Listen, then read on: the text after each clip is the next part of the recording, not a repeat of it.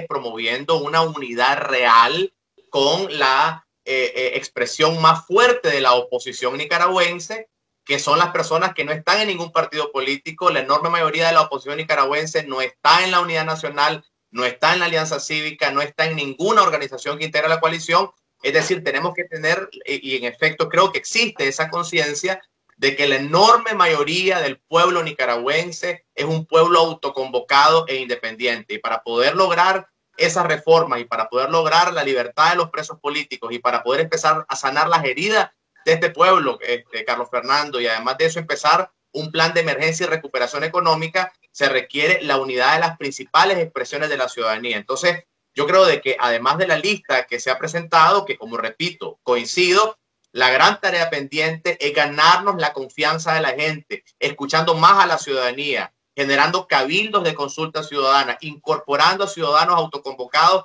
en las distintas estructuras de la coalición, porque realmente existe la sombra del pasado en la política, Carlos Fernando. Tenemos que admitir de que la política nicaragüense todavía está eh, eh, contaminada por los fantasmas del pasado, el fantasma de las cúpulas, el fantasma de la desconfianza. Y esta coalición que es inédita por la capacidad que han tenido distintas expresiones ciudadanas de ponerse de acuerdo, tiene que ganarse una confianza de la ciudadanía. Aquí nadie tiene un cheque en blanco, Carlos Fernando, y para poder lograr esas reformas se requiere que la ciudadanía eh, eh, esté más unida, más cohesionada de cara a una coalición que propone una ruta de salida, pero que todavía tiene enormes tareas pendientes.